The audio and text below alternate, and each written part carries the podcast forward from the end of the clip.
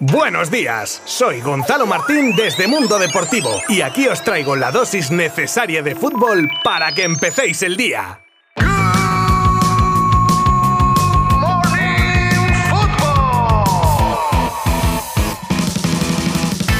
Buenos y mundialistas días ya. El Mundial de la Discordia o la polémica dio ayer el pistoletazo de salida con un partido inaugural que, bueno, ahora os cuento porque amén del fracaso por parte de la selección local en el partido también tuvimos un fracaso barra decepción barra suspenso de la afición local. Veremos cómo transcurre el campeonato, pero bueno, en clave doméstica, por decirlo de alguna manera, De Jong, que rajaba hace un tiempo sobre la directiva del Barça que le quiso ver fuera en verano, ha recibido respuesta por parte de Enric Masip. Y cosas de la vida, el propio De Jong junto a Ter Stegen ahora estarían dispuestos, según parece, a la hora de mejorar el fair play financiero del club azulgrana. Y hablaremos también de la indignación que hay en Valencia con la exclusión de Gallá del Mundial y además haremos un mini repaso a los resultados de este fin de semana en la Liga Smartbank, que para eso tenemos tenemos la mejor segunda división de toda Europa y que muchos de vosotros seguís en mayor o menor medida. Os habla Gonzalo Martín desde Mundo Deportivo. ¡Comenzamos! Y lo dicho, rápidamente vamos con esto último, con la jornada de la Liga Smartbank que abría el viernes un Granada 4 Albacete 0, continuaba el sábado con el Ponferradina 1 Oviedo 1, Tenerife 2 Huesca 0, Sporting 2 Leganes 2, Zaragoza 1 Málaga 1 y finalizaba ayer con 5 partidos, Villarreal B 1 Ibiza 0, Andorra 4, Lugo 0, Racing de Santander 0, Burgos 1, Eibar 0 Alavés 0 y Levante 1, Las Palmas otro.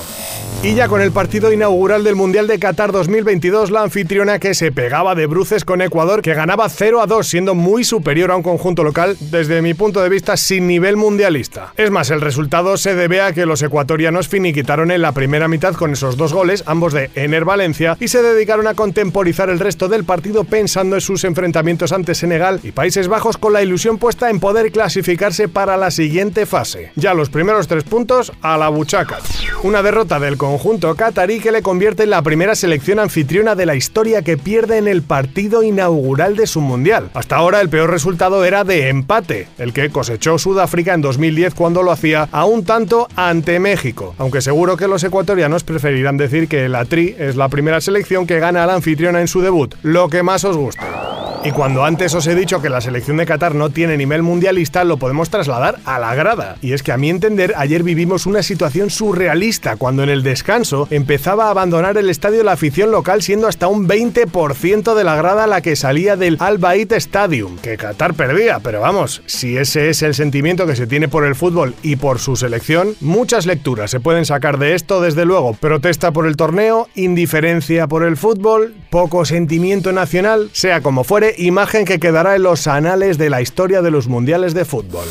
Y volvemos de Qatar con las declaraciones de Enric Masip contestando a Frankie de Jong que culpaba, palabras textuales, a los que me querían fuera y son los que dirigen. Es por esto que el asesor del presidente y miembro de la directiva Blaugrana ha salido a defender al club y a su presidente, del que dice en un tuit que puede decir con conocimiento de causa que quien más ha defendido la continuidad de De Jong en el Barça ha sido Laporta, que nunca se planteó venderlo ni siquiera con la delicada situación económica del club. Ahí os lo dejo. Precisamente de la precaria situación económica que atraviesa el Barça va la siguiente noticia y comparte como protagonista a De Jong, al que sumaremos al guardameta culé Marc-André Ter Stegen, ya que la entidad azulgrana necesita buscar vías para cumplir con el fair play. Una de esas vías sería la de venta de jugadores. Suena la posibilidad de que Memphis salga en invierno. Otra la que ya viene haciendo desde hace tiempo, la revisión de ciertos contratos de jugadores con altos salarios y tras las últimas declaraciones del presidente del Barça confirmando la imposibilidad que tenían para fichar, pues nos llega que estos dos jugadores estarían receptivos a negociar para echar un cable al club.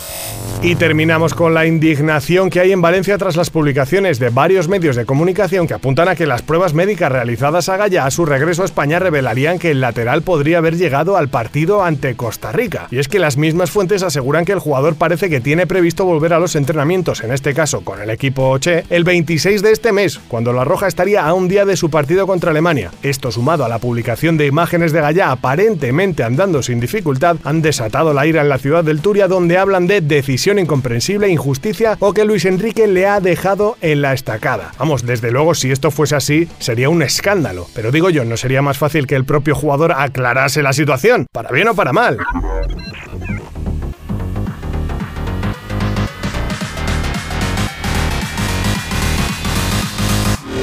Esto es todo por hoy. Mañana volveremos con más y aprovecho a recordaros los partidos que se juegan hoy en clave mundialista. A las 4, Inglaterra e Irán. A las 5 lo hacen Senegal contra Países Bajos y a las 8 de la tarde se enfrentan Estados Unidos contra Gales. De todos ellos, y por cierto también del Mirandés Cartagena que cierra la jornada de la Liga Smartbank, tendréis un exhaustivo seguimiento desde mundodeportivo.com. Gracias por acompañarme un día más. Abrazo virtual. Adiós.